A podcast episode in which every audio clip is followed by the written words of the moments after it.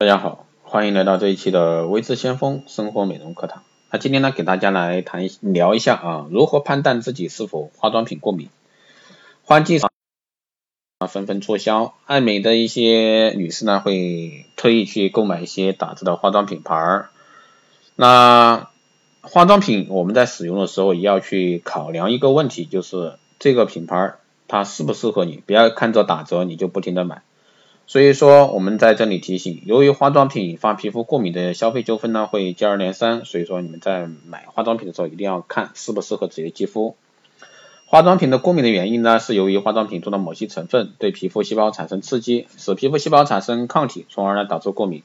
那化妆品致敏的源最多是香料啊、防腐剂、重金属。其中重金属呢，主要是指一些带有剥脱、美白性质的一个铅、汞含量超标的化妆品。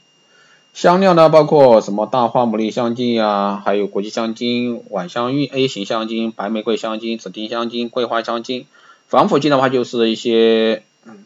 布洛波尔甲甲甲甲醇啊，还有一些氯化钴啊、油彩硫酸苯啊这些。其实关于防腐剂这块，这两个香精和防腐剂这块还好，主要是一个重金属成分啊。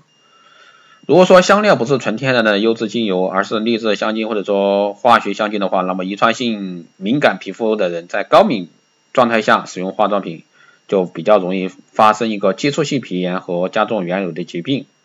那如何去判断自己使用的化妆品是否过敏？那最好在购买化妆品之前呢，做一个简单的皮肤过敏测试。化妆品的皮肤过敏测试呢，方法非常简单，首先用蒸馏水在或者说生理盐水啊浸湿一块纱布。拧至半干，然后半折叠为四层，约一平方厘米大小，然后将化妆品涂抹在纱布的一面，然后呢敷在前臂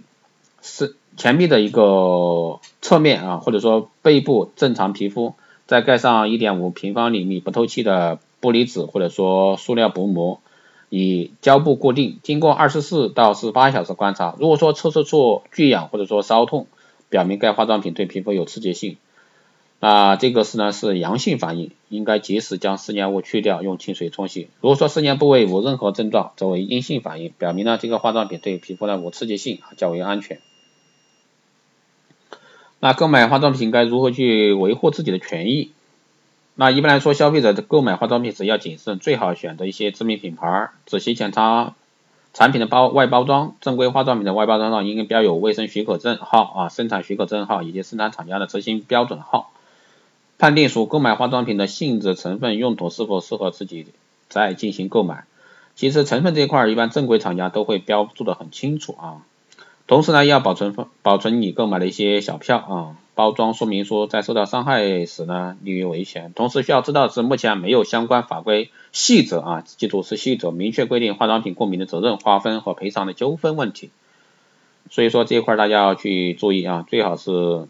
学会啊，自己去测试这个产品适不适合。那在这里呢，维持香风老师要给大家建议啊，最好不要去频繁的去更换化妆品品牌。然后经常我遇到很多来咨询我的朋友圈，基本上是用的产品是乱七八糟。那霜是用这个品牌，水是用另外一个品牌，洗面奶又是用那个另外一个品牌，一一个产品系列下来七八个品牌，所以说这个是不可取的。如果说你要用产品，最好是用一个品牌，同一个系列啊，同一个系列的。从霜到乳到洗面奶之类的啊，一切一套产品这样最好。好的，以上就是今天给到大家的一个内容，希望对大家有所帮助。如果说有任何问题，欢迎在后台私信留言，也可以加微之相锋老师的微信二八二四七八六七幺三二八二四七八六七幺三，备注电台听众，可以快速通过。更多内容欢迎关注新浪微博微之相锋，获取更多资讯。如果说有任何化关于化妆品这方面的问题，或者是生活美容方面的问题，在后台私信微之相锋老师。好的，这一期节目就这样，我们下期再见。